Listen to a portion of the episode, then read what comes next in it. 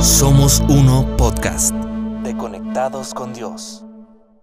Hola familia, bienvenidos a este podcast de Conectados con Dios. Somos Uno. Les habla Manuela desde Bogotá. Hola, yo soy Sara. Hola, yo soy Cristian. Familia, bienvenidos a este espacio en el que vamos a poder hablar de diferentes temas, en el que vamos a poder resolver dudas, preguntas, temas que de pronto en casa no hablamos o temas que creemos que no es necesario hablar, pero que escuchando opiniones de otras personas podemos ser edificados y podemos seguir como creciendo y avanzando en este, en este conocimiento pues de la vida en sí.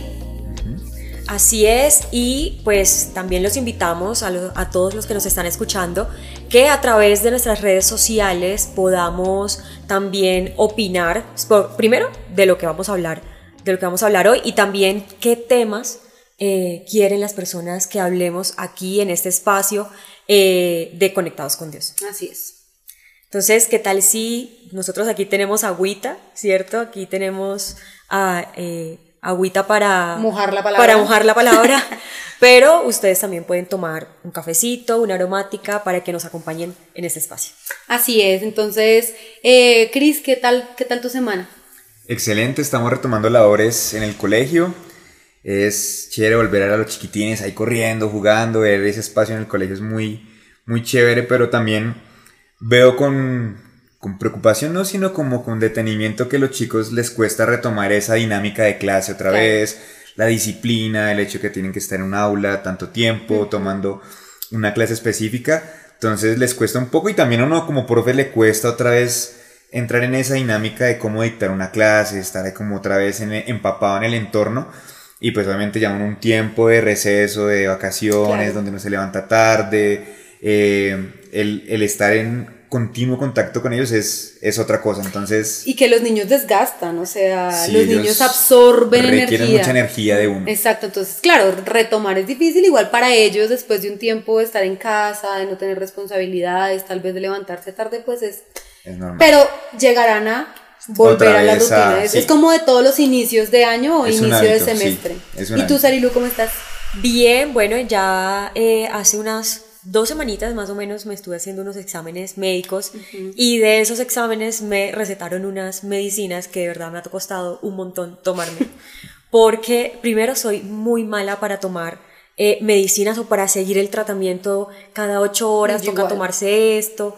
Eh, me cuesta, me cuesta bastante, pero esta en particular eh, me ha costado más porque es una medicina que se diluye en agua. Entonces, eh, obviamente es un vaso que uno toca tomarse y de verdad me cuesta muchísimo porque no me gusta y no me he podido terminar el tratamiento, ha sido muy difícil. A mí me pasa lo mismo, o sea, a mí me mandan antibiótico cada ocho horas por siete días, yo me quedo en el día cuatro y nunca termino el tratamiento, o sea, como que lo postergo, lo dejo ahí y, y, me pasa no solo con los medicamentos, me pasa con un montón de cosas. A veces soy súper procrastinadora, o sea, me, me, gusta dejar como, ay no, mejor lo hago mañana. Pero Manu, ¿es procrastinar o postergar? Porque son dos cosas muy diferentes. O sea, se tienden como a relacionar las dos cosas en un mismo espacio, pero son dos cosas diferentes. Sí, de hecho, procrastinar efectivamente es postergar, ¿no? Es dejar para mañana. Y pero sí es importante que de pronto, ya hablando como de este tema, podamos separar eh, el concepto de la procrastinación con la gestión del tiempo, o sea, ser productivos, diligentes, que si bien la procrastinación tiene, digamos, como una raíz eh, en el tiempo porque es dejar para, mañana, ¿cierto? Es para dejar para después, eh, no podemos unirlo o que sea lo mismo a eh, postergar una tarea porque no alcancé a hacerla, eh, porque no me dio tiempo, porque sencillamente eh, la, puedo hacer, la mañana. puedo hacer mañana, a la procrastinación que tiene también como un, un significado un poco más profundo. Ok, claro, lo que pasa es que lo que dice Cris, tenemos esos, ese concepto de procrastinar y de postergar muy ligados, pero realmente la procrastinación, ya como tal la palabra procrastinar, eh, habla sobre el manejo de las emociones, no del manejo del tiempo. El manejo del tiempo se queda en la parte superficial de la procrastinación, porque a la larga es dejar para después, pero la procrastinación tiene su raíz en la emoción que esa tarea que postergo me está generando. Exacto, y que esa emoción es negativa, ¿no? Y que esa es la razón por la cual la, La dejo. Para después porque no nos queremos enfrentar a ese sentimiento negativo, como por ejemplo lo que les decía ahorita de, de De la medicina. medicina. Eh, yo sé que me tengo que tomar la medicina, pero de verdad que es horrible. Me consta. Me- eh, es, es, es horrible, o sea, me- no me horrible. gusta, no me gusta tomármela y Voluntariamente. conscientemente, consciente, voluntariamente dejo de hacerlo. No fue como, "Ah, hoy nos ha pasado alguna vez como, ay, se me olvidó tomarme la, la medicina. O se quedó en la casa. Ay, se me o- quedó. Mm. eh, pero, por ejemplo, hace unos días le dije a Cris, ah, se me quedó la medicina en la casa, pero no me arrepiento. Ese día, ese día realmente sí se me olvidó, pero No te arrepentiste. no me arrepentí porque de verdad sabe muy feo. Pero lo que, lo que les decía sobre, sobre este tema es que muchas veces en esta semana que me he tomado esa medicina, me la he dejado de tomar porque no quiero sentir esa sensación que deja en mí eh, el tomarme la medicina. Entonces yo voluntariamente lo dejo para después y ahí hay un estímulo en mi cerebro y es un placer un momentáneo. placer momentáneo eh, y temporal. ¿no? Claro, porque tú Es dices, no me la tomé, no me dieron náuseas, no me sentí esa- ese sabor amargo en la boca, así que súper, pero, Pero no te tomaste igual, la medicina. igual me la tengo que tomar, ¿sabes? Exacto. Entonces me voy a enfrentar con la tarea de En todas algún maneras. momento. Exactamente. Y otra cosa es que la procrastinación se liga mucho a tareas importantes. ¿Sí? Generalmente cuando hablamos de, es que yo no barrí la casa hoy. Ajá, sí, es un postergar una tarea, pero ya cuando se habla de procrastinación es una tarea importante, ¿no? La entrega de un informe, el, unos exámenes médicos, la toma de un medicamento, el, el estudiar para un examen. ¿Por qué? Porque eso tal vez es lo que me está generando una ansiedad. ¿Será que sí lo voy a hacer bien? Eh, voy a lograr entregar el informe como mi jefe quiere, eso me genera una ansiedad, entonces prefiero no hacerlo. Y esas emociones son las que convierten el postergar en procrastinar. En procrastinación, Que esa actividad exacto. tenga una emoción negativa, es lo que lo convierte en procrastinación. Claro, y, y la procrastinación también lo podemos ver como, como esos sentimientos negativos de, de- de- como desde dos puntos de vista. Uno, el sentimiento de la tarea misma. Por ejemplo, eh, lo que tú dices, barrer. De pronto ya yo tengo una semana sin barrer la casa, ¿cierto? y eh, ya no es, eso ya no se convirtió como, ah, no, mañana, mañana lo hago. No, no pasa nada si No, tengo no. Un, un- dos, dos pisos de, de polvo De en la polvo. casa. Pero ya cuando yo veo esos dos pisos de polvo en la casa, yo digo uy, no, yo no, no quiero enfrentarme A eso. a eso. ¿cierto? Entonces la tarea me parece aburrida y es lo que me deja o, o- o lo que hace que yo procrastine. Pero también lo que tú dices, la ansiedad, eh, no sentirse capaz, o sea, problemas de autoestima al momento de hacer esa tarea. Por ejemplo, si tengo que hacer un informe eh, o Cris, digamos que tiene que preparar una clase, Hmm. ¿cierto? Que de pronto él piense, no, es que No va a ser entretenida no va a ser para los entretenida para los niños. niños, ¿cierto? Entonces yo mejor no lo hago y mañana veo que, ¿Qué me sale? que me sale, que improviso. entonces. Entonces eso precisamente tiene como raíces mucho más profundas y podemos de pronto incluso tener estrategias, estrategias para, para superar la procrastinación. Pero, por ejemplo, a mí me pasa mucho algo y es que yo, si no logro hacer una labor o una tarea al 100%, mi cabeza dice, no, mejor no la hagas. O sea, no la voy a poder terminar. Entonces muchas veces uno ve en su jornada, en el día, pues espacios laborales, espacios familiares, los quehaceres del hogar que no se pueden postergar. Entonces eh, uno dice, no, pero no voy a alcanzar. Necesito tener dos horas mínimo para terminar esta tarea con total éxito.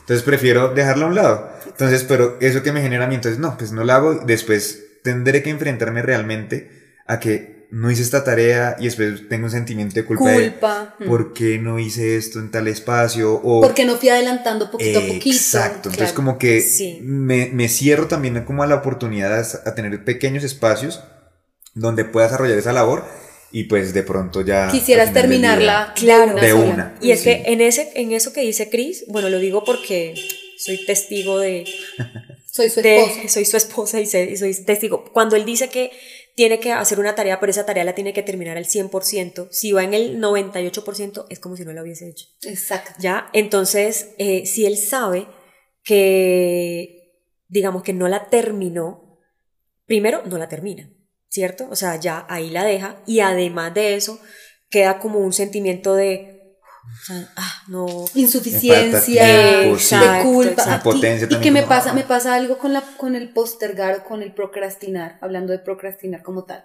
Y es que si esa tarea en sí ya me genera una emoción negativa, el hecho de aplazarla y que mi cerebro reciba un shot de placer porque la aplacé, pero se me va a cortar el tiempo. Entonces, ejemplo, la entrega de un informe para tal día y yo lo procrastino, lo procrastino, lo procrastino, le hago el quite de esa emoción, pero ya cuando debo hacerlo, ya no por elección, sino porque me tocó, viene la tarea con su emoción de, de fondo, pero también viene entonces la premura del tiempo, el Exacto. estrés porque de pronto me tocó repetir una parte, eh, la impresora no tiene tinta, no tengo, no tengo suficientes hojas para imprimir, entonces se pueden llegar a juntar muchas más cosas y la tarea puede llegar a explotar porque no se trató a tiempo. Y es como si se duplicaran, como Ajá. si se duplicaran esos sentimientos que nos, que nos llevan a procrastinar por lo que tú dices. Eh, hoy me dejé de tomar, em, por ejemplo, vuelvo a mi ejemplo de mi bendito medicamento, pero ese medicamento lo tenía que tomar en siete días. Ya cuántos días llevo, o sea, ya llevo más días y cada vez que veo sobres ahí en la caja digo, Dios, ¿en qué momento Voy voy a acabar. acabar? Hiciste más largo tu Hice proceso. más claro. largo el proceso. Entonces yo creo Que igual que... va a ser igual de maluco. Exacto, porque al final lo que con lo que hemos hablado, nos vamos a tener que enfrentar de todas maneras a esa tarea, porque igual la tenemos que hacer. No es que el hecho de procrastinar o postergar va a desaparecer la, la tarea, ¿cierto? Pero que al final eso se vuelve un círculo vicioso, porque como nuestro cerebro quiere Ese tener esos placer. estímulos, ese placer, eh, lo vuelve a hacer. Claro. ¿Cierto? Entonces, eh, no sé, ya yo eh, siento placer por dejar de tomarme la, medicina. Uy, hoy no sentí náuseas al tomármela, pues mañana tampoco me la tomo. Exacto. ¿Cierto? Y- Entonces, eso también se vuelve un, vi- círculo, y un vicio también. Alguna vez, alguna vez leí también eso sobre un cerebro perezoso y es que nosotros generalmente solemos despertarnos y coger el celular a scrollear, ¿no? A Reels, a TikTok, a YouTube, a ver qué me escribieron en WhatsApp y el solo el hecho de tomar mi celular como primer acto del día libera un placer en mi cuerpo. Entonces mi cerebro sin ningún tipo de esfuerzo recibió placer y eso es lo que hace que él busque pequeños shots de placer en el día. Entonces no se quiere esforzar por completar una tarea, sino que busca aplazarlos. Entonces, ¿yo qué hago, por ejemplo? Como tips para, no sé, en mi vida, para dejar de, de- de aplazar o procrastinar cosas. Soy muy de agendas, entonces eh, hoy voy a hacer tal cosa, me propongo cinco cosas importantes, tres cosas importantes, tampoco saturo, porque ajá, y voy chuleando, ¿sí? Aunque hay días en los que Bueno, no sigo la agenda, no, y a veces ni siquiera queme el tiempo, o sea, no sigo la agenda y simplemente me quedé viendo Instagram, me quedé viendo un video de YouTube y los videos de YouTube que se reproducen uno tras otro, Ujú. o sea, o los cap- las series, los capítulos que se reproducen cinco segundos para el siguiente capítulo, ahí me quedan, o sea, ahí me quedo yo pegada, entonces aplazo y procrastino, pero uno de los tips es, creo que es llevar una agenda con esas tareas que podemos desarrollar a lo largo del día y chulear, ponerle un, un check a la tarea, da también una satisfacción de la tarea cumplida. Sí, la tarea cumplida da, da esa satisfacción. Yo, por ejemplo, también para mi trabajo y de hecho para muchas actividades yo tengo una, una libretica y ahí anoto todo lo que tengo que hacer. De hecho, yo lo anoto eh, porque yo soy muy dispersa. Entonces, eh, hay cosas que se me van pasando en el día y eh, es mejor anotarlas. Entonces, yo las anoto y ya voy, voy tachando, pero de hecho también para ese tema de, de postergar una tarea, toca tener como varias estrategias, yo creo. Claro. Porque bueno, por ejemplo, si yo soy una persona procrastinadora, si yo veo la tarea difícil acá, aunque yo la esté viendo acá en la lista, No la qué pena, pero no la voy a tachar y, y- y seguiré con las... La dejo de última, Sí, de hecho. seguiré con las demás. No, yo iba a decir era que de pronto también ser generosos con mi yo del mañana. Eso lo escuchamos una vez con Saris y es como, bueno, yo sé que tengo que lavar la losa, pero uy, no, que mejor está más chévere ver aquí esta serie, entonces me siento, me acomodo, me relajo, pero después llegan las 9 de la noche, veo la losa ahí otra vez. Ya es hora de dormir, entonces Mm. viene todo como, ay, no, porque no la lavé. Entonces, hey, ya, veo que tengo que lavar la losa, la lavo y soy generoso con mi yo del mañana. Claro. Entonces, ah, ok, entonces ya me siento a ver mi serie después. Ya lavaste veo la la losa, losa, me mm. puedo ir a dormir directamente. Entonces no tengo esa, esa- esa sensación de ay, no lo hice en el momento que era. Entonces, ya, Exacto. Y de hecho esa es otra de las claves como otros, otro tip y es eh, encontrar algo bueno, ¿cierto? Como Dentro de la tarea. Dentro de la tarea, como lo que tú dices, ser, ser generoso con mi yo del mañana es saber que si hago esa tarea que ahorita me está costando, en el futuro va a ser beneficioso para mí. Exactamente. Y eso me va a motivar a hacerla. Exactamente, encontrarle una motivación. Otra cosa que podemos hacer y que he visto que sobre todo los, los jóvenes lo, lo usan y es temporizador de aplicaciones. Porque ¿en qué procrastinamos? No, uno no procrastina leyendo un libro. Uno procrastina en redes, en series, en divagar, en pensar, en... Sí, entonces ponerle un tiempo a las aplicaciones en Instagram, tienen temporizadores de 20 minutos. Entonces, después de almorzar voy a ver Instagram 20 minutos, pero apenas se acaba el tiempo voy a lavar la losa, voy a continuar con el informe, voy a tal cosa, así como proponerse y eso también es darse pequeñas recompensas, que también hace parte de un tip. Y es que cuando uno cumple, se cumple a uno mismo, puede darse pequeños eh, premios para que el cerebro también entienda que el placer no solo se consigue procrastinando, sino también luchándola y cumpliéndola y Exacto, se sí. recibe un pequeño placer. Exacto, yo creo que hace, hace unos días estaba hablando con Chris que hace unos años cuando entré al gimnasio eh, con una amiga después de, de ir la primera vez, o sea, después del primer día de ir a, a gimnasio, nos fuimos a comer un helado.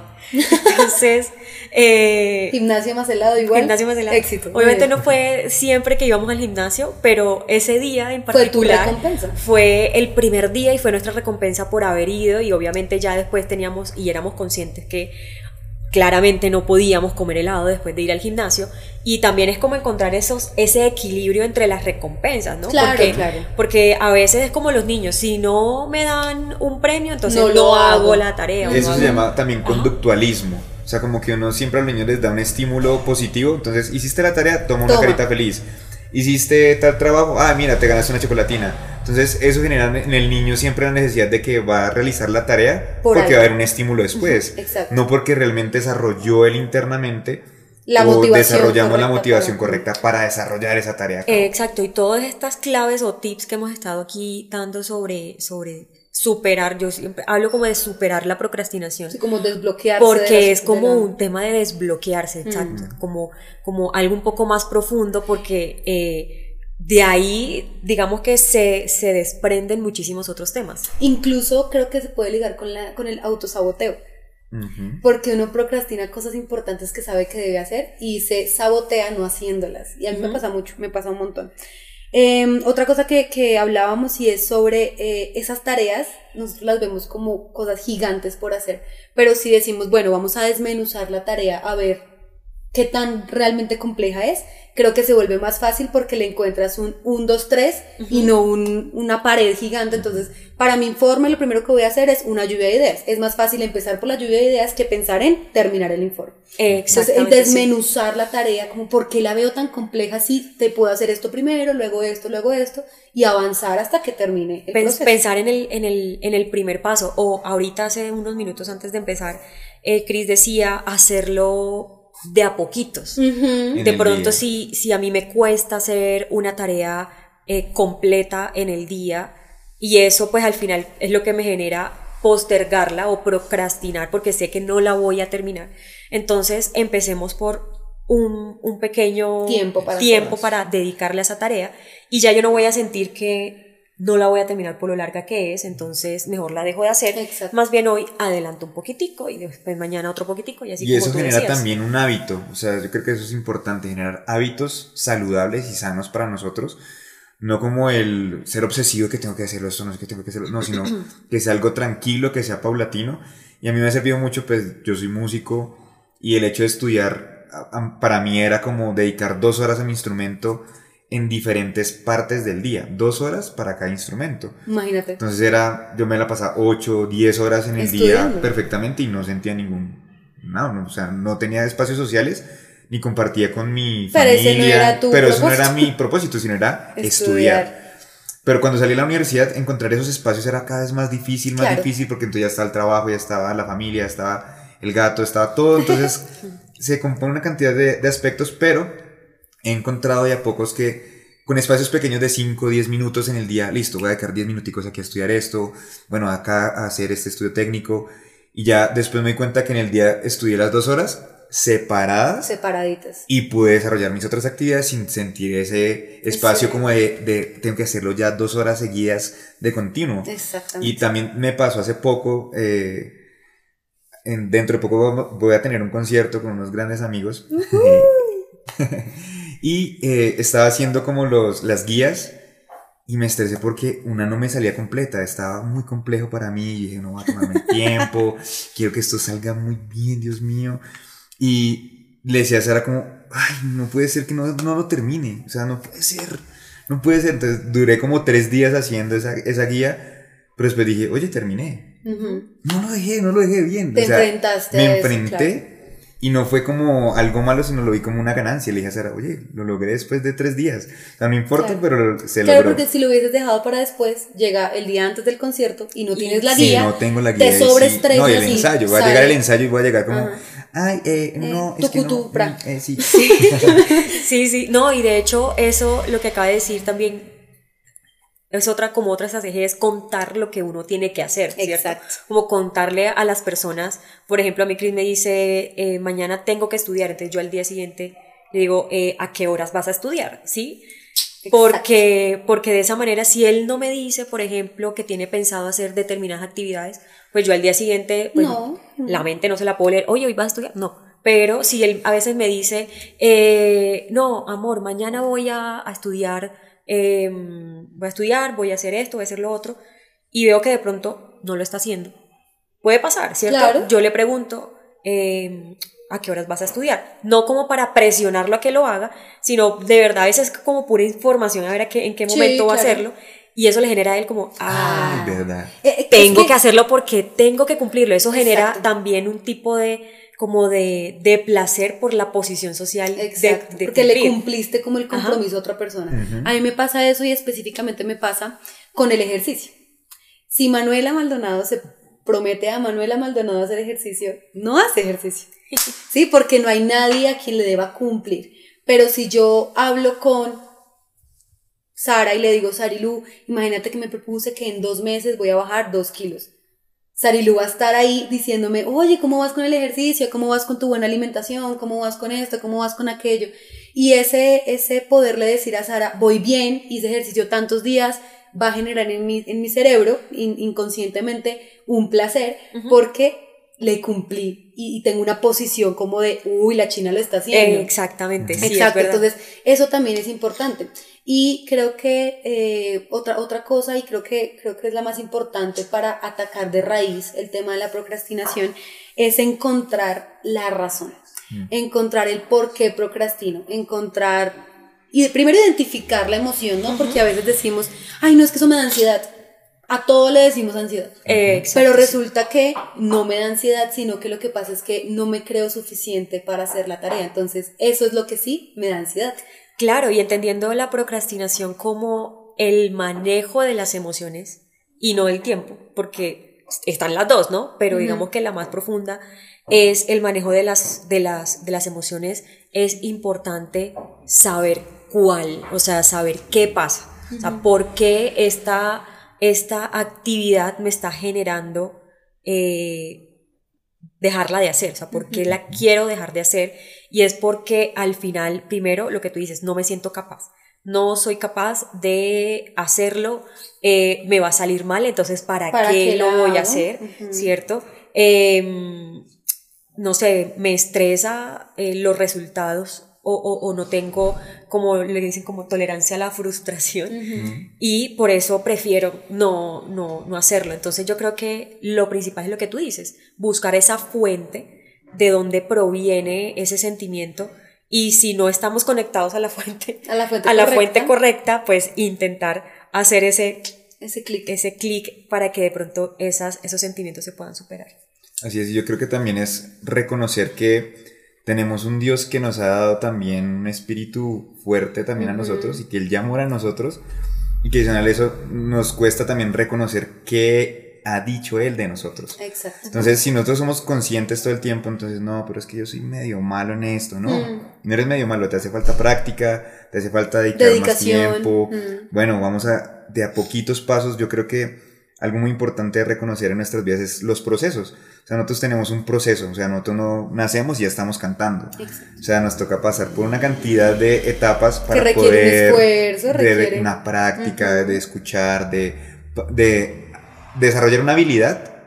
Siempre genera como unos pasos que tenemos que seguir, pero nosotros queremos ya solo con un paso Llegar. lograr y es también mediado por la- el contexto en el que vivimos que es me- dado por la inmediatez del celular. Sí. Entonces ya yo me conecto, ya tengo todo aquí en el celular Todo a la mano. necesitas, Antes sí. uno tenía que ir a la biblioteca, dirigirse, no, vaya diríjase al folio, no sé qué, no vaya buscando en el libro, ya cuál hoja era, Ajá. después vaya hasta la fotocopiadora, llegue a la casa y vuelva y relea.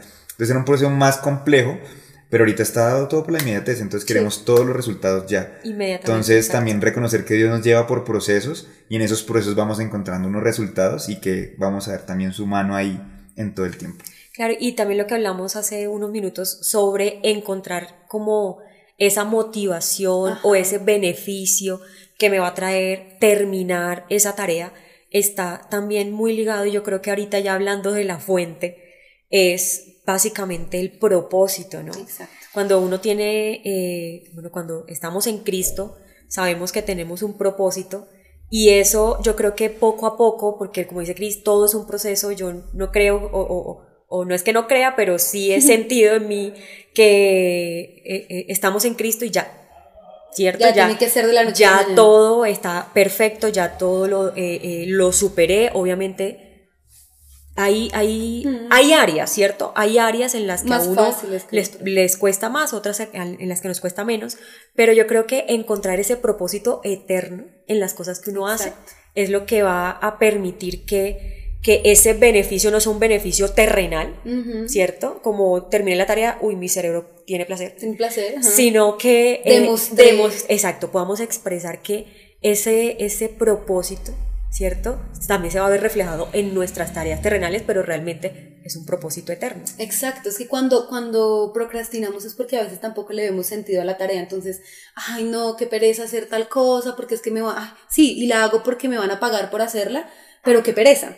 Pero cuando a esa labor yo le incluyo mi propósito, que es dar a conocer al que me habita, en ese propósito se encuentra sentido y el sentido me genera accionar.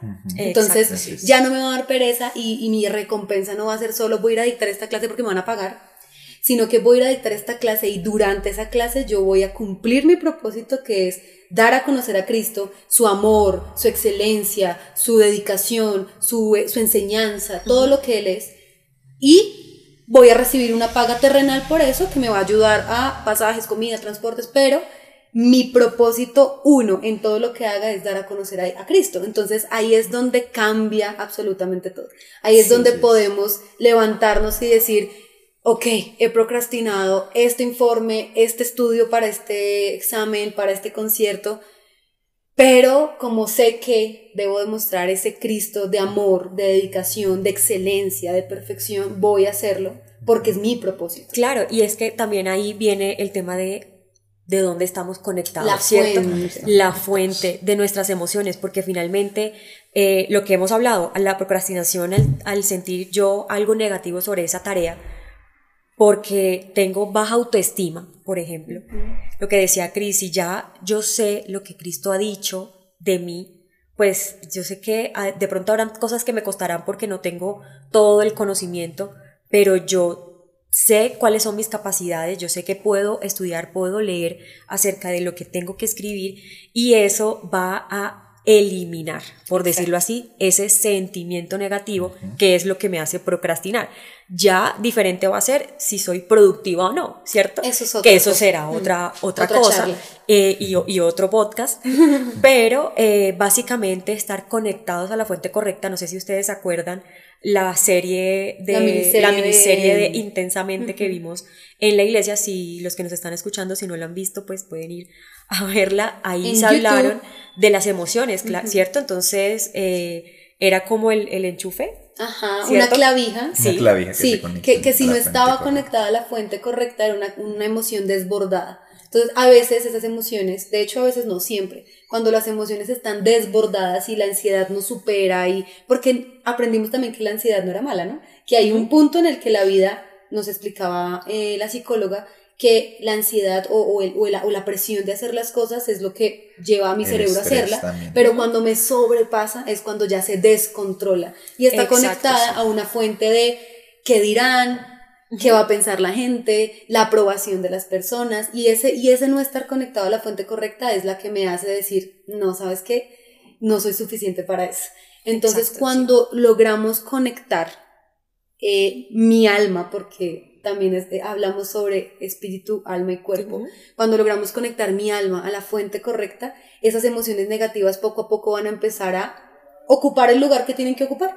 La depresión ya no va a ser una depresión, una depresión de borda, desbordada, sino que va a ser una tristeza en los momentos en los que debemos sentirnos uh -huh. tristes. La ansiedad va a ser un shock eléctrico para que hagamos las cosas y no una ansiedad que me detiene a hacer las cosas. Entonces, cuando enchufamos, cuando conectamos a la fuente correcta, creo que ahí hallamos el control de esa emoción y cuando se elimina esa emoción negativa frente a esa tarea, nada nos detiene a cumplir la tarea. Exactamente, yo creo que también todo eh, parte de la gestión, ¿cierto? Exacto. De gestionar, eh, de administrar todo lo que hemos, de hecho hemos aprendido eso eh, a lo largo pues de, de, de nuestra, del proceso, del, del sí. proceso ¿cierto? Em, y que nosotros somos gobernadores, ¿cierto? Uh -huh pero a veces en vez de ser gobernadores somos gobernados Exacto. por esas, eh, esos sentimientos negativos. En vez de tener el En vez de nosotros tener el gobierno mm. sobre eso, sí. Exacto. Así es. ¿No? Y, y, que, y, que, hay cosas, hay cosas eh, que valen la pena para invertir el tiempo. Valen la pena invertir el tiempo en cosas eternas. Sí, a veces nos enfocamos mucho y alguna vez creo que fue de las primeras predicas que le escuché a nuestro pastor es... Eh, nos enfocamos en sacar adelante una carrera, ser una excelente eh, chef, ser un excelente músico, ser una excelente abogada, eh, ser la mejor ama de casa, mamá, papá, sea la labor que sea, en enfocarnos, nos enfocamos en ser el mejor en eso, pero a veces dejamos de lado lo eterno, uh -huh. en profundizar en conocer a ese Dios que queremos expresar, porque si no conozco el Dios que quiero expresar y que me habita, pues no voy a poder hacerlo de una manera efectiva. Entonces, invirtamos también nuestro tiempo en conocer a Dios, ¿sí? Conocerlo bien y desliguemos eso de yo voy a la iglesia, escucho música cristiana, sirvo y eso ya es conocer a Dios, con el realmente deleitarse en su presencia y escuchar su voz y hablar con él y poder también tener un espejo frente a nosotros que podamos identificar esas cosas, porque a veces somos muy suaves con nosotros mismos, ay no, mañana, mañana, pero cuando nos miramos al espejo es cuando vemos como esas cosas a tratar que, que en intimidad con nuestro Dios van a ser tratadas y van a ser conectadas a la fuente correcta. Entonces creo que ese es el gran punto, que es encontrar la fuente correcta para que mis, mis emociones almáticas estén bien conectadas y que puedan estar al nivel que deben estar. No se trata de dejar de sentir muchas cosas, porque para algo están las emociones, pero es que estén en el nivel en el que deben de estar. Entonces creo que esa es la gran conclusión para, para la procrastinación y, y es uno, encontrar la fuente, la fuente, la raíz de por qué estoy procrastinando y en esa raíz conectarla, llevarla a Cristo, morir a eso que estamos sintiendo y que Cristo sea el que gobierne esa área para que podamos avanzar y, y desbloquearnos como de, de, de esas inseguridades que a veces nos atacan y nos impiden avanzar en muchas cosas. Yo yo, por ejemplo, una, y aquí abriendo mi corazón, una um, razón por la que procrastino es porque a veces no me siento suficiente para. Entonces, pero ¿por qué no me siento suficiente? Uh -huh. Si uh -huh. somos completamente suficientes, o sea, si, si el suficiente, si el más que suficiente nos habita, ¿por qué no me siento suficiente para desarrollar X tarea? Uh -huh. Entonces creo que, que es identificar y hacer un trabajo muy, muy íntimo, muy personal, y dejar de decir, ay, no es que es por pereza, es que es por tiempo, y encontrar la raíz de la procrastinación. Sí, yo creo que, eh, yo creo que esa es la conclusión. Yo creo que eh, todos en algún área de nuestra vida hemos, eh, nos hemos enfrentado, nos hemos enfrentado a, a, sentimientos de culpa, a ansiedad, a depresión, sí. que en el día a día o que en medio de nuestras responsabilidades eh, esos sentimientos o esas emociones hacen que, eh, o bueno, las emociones generadas por la ansiedad, ¿no? Porque la ansiedad no es que sea una emoción, ¿cierto? Entonces, la, eh, los sentimientos que genera la, ansiedad, los sentimientos que genera tener baja autoestima, en fin, todos, todas estas, estas emociones negativas, mm, al final yo sé que todos lo, lo hemos enfrentado, pero lo que tú dices, Manu, y, y la conclusión a la que llegamos es conectarse a la fuente. Si yo empiezo, eh, lo que pasa es que, bueno, a veces tampoco, o puede que no seamos conscientes de que es una procrastinación, sino que simplemente estoy dejando para después una tarea. Pero sí, eh, digamos que la invitación también es a, a, que nosotros mismos nos analicemos respecto a las cosas que estamos dejando de hacer, si esa, eso que estamos dejando de hacer tiene una raíz en cuanto a las emociones negativas que eso está generando en mí y que eso me lleve a entender que mi, mi fuente, o sea, la fuente de mis emociones tiene que estar conectada a, la única fuente a la única fuente exacto a la única fuente que realmente es como si como si nosotros estuviésemos canalizando algo cierto entonces eh, si no sé en, un desagüe no ponemos una canaleta pues el agua se, se va a desbordar. Entonces obviamente hay que canalizar y, y, y qué más que que Cristo sea el que exprese o el que, el que nos gobierne respecto a nuestras emociones. Así es. Bueno chicos, muchas gracias por, por, estar aquí, gracias a todos los que nos escucharon eh, a través de todas las plataformas digitales, a los que nos ven en YouTube. No olviden seguirnos en nuestras redes sociales, Instagram, Facebook, también en YouTube. Eh, quienes están fuera de la ciudad, fuera del país, todos los domingos tenemos servicio en vivo, así que se pueden conectar también a través de YouTube.